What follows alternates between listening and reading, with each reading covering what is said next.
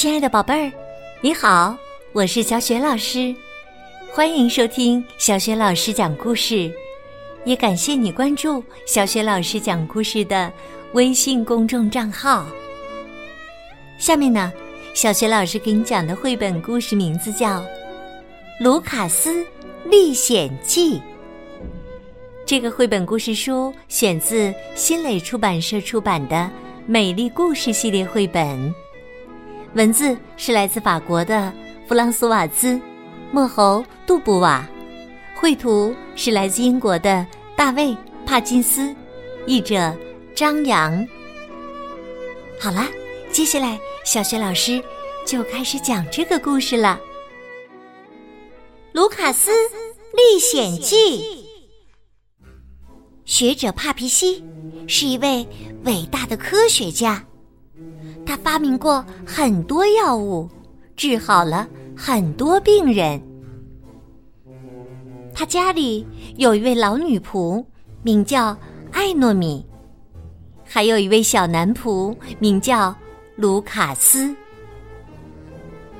帕皮西经常会把一些公式和秘方写在蓝色的笔记本上。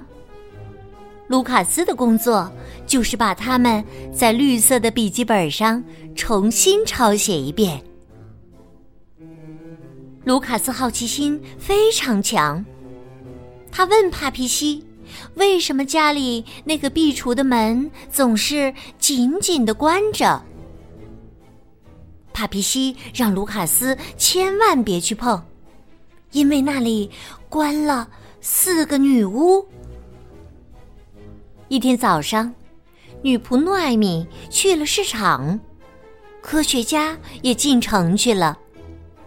家里只剩卢卡斯一个人，他控制不住自己的好奇心，打开了壁橱，四只绿色的大苍蝇嗡嗡的飞了出来。卢卡斯很失望，他赌气的一屁股坐在地上。这群苍蝇真让人恼火，它们围着那些蓝色和绿色的笔记本不停的飞来飞去。卢卡斯抬起胳膊，想把苍蝇轰走。突然，四只绿色的大苍蝇摇身一变，变成了四个可怕的女巫。女巫们关上壁橱的大门，上了锁。然后，他们重新变成大苍蝇。这样啊，他们去搜寻笔记本上的秘密时，就不容易被发现了。帕皮西回家了，他到处寻找卢卡斯，但都没有找到他。这时啊，在壁橱里。卢卡斯正在手脚并用，使劲儿的捶打着大门，但是根本发不出多大的响声。卢卡斯绝望了。突然，在壁橱的尽头，他发现了一个小洞。他仔细的看了看，发现洞口还透出一点光。于是。他决定走过去看看。卢卡斯勇敢的向前走，边走边自言自语：“这条路应该会通向某个地方。”洞里很黑，那点光在前面很远的地方。卢卡斯继续向前走，他终于走出黑暗了。哦，这里原来是厨房啊！突然，刮起一阵风，卢卡斯眼前又是一片黑暗，他被蒙在诺艾米的衬裙下面了。卢卡斯的肚子很饿，他捡了很多面包屑，还找到了两个青苹果，大吃起来。实际上啊。这只是诺艾米包的小豌豆。诺艾米一边包豆子，一边哭。可怜的小卢卡斯，他失踪了。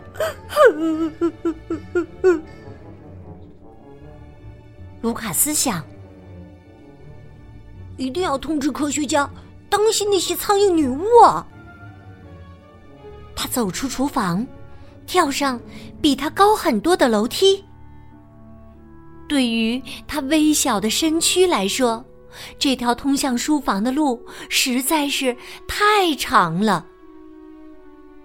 终于，他爬到了帕皮西的脚边儿，而这位科学家差点把他踩在自己的大皮鞋下。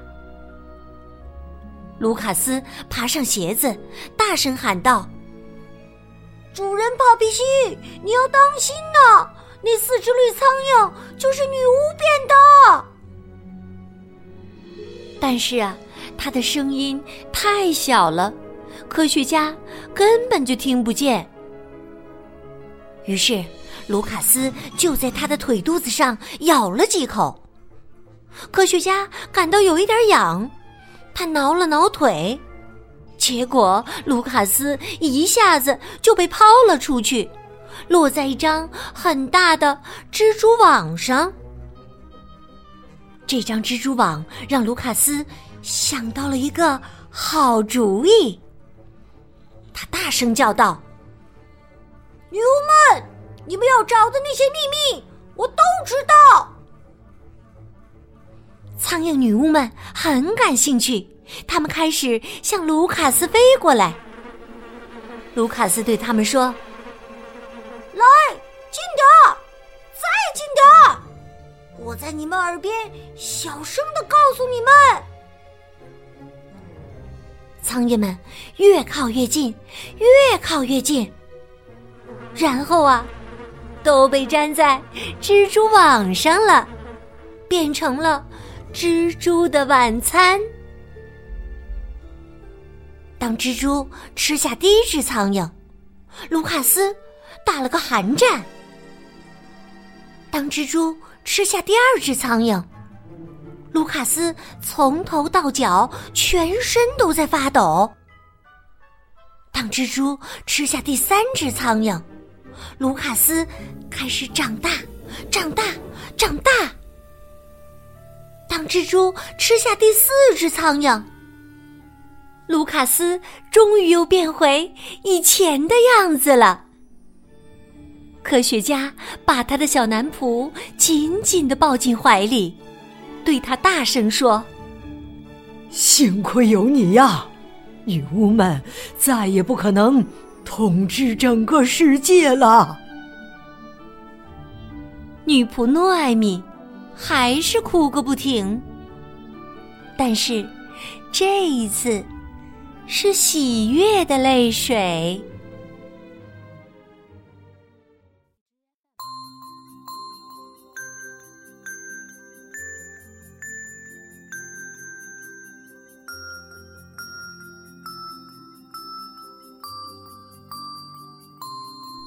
亲爱的宝贝儿，刚刚你听到的是小雪老师为你讲的绘本故事《卢卡斯历险记》。宝贝儿，你还记得故事当中聪明的卢卡斯用了什么办法，成功的打败了诡计多端的女巫吗？我相信你一定知道这个问题的答案。欢迎你在爸爸妈妈的帮助之下。给小雪老师的微信公众平台写留言，把你的答案告诉给更多的小伙伴儿。小雪老师的微信公众号是“小雪老师讲故事”，欢迎宝宝宝妈来关注。宝贝不仅可以每天第一时间听到小学老师更新的绘本故事，还可以参与互动，回答小学老师提出的问题。宝宝、宝妈也可以更方便的参与小学老师组织的有关绘本童书的阅读分享和推荐活动。小学老师的个人微信号也在微信平台的页面当中，可以添加我为微信好朋友。喜欢我的故事，别忘了随手转发给更多的微信好友。好啦，我们微信上见。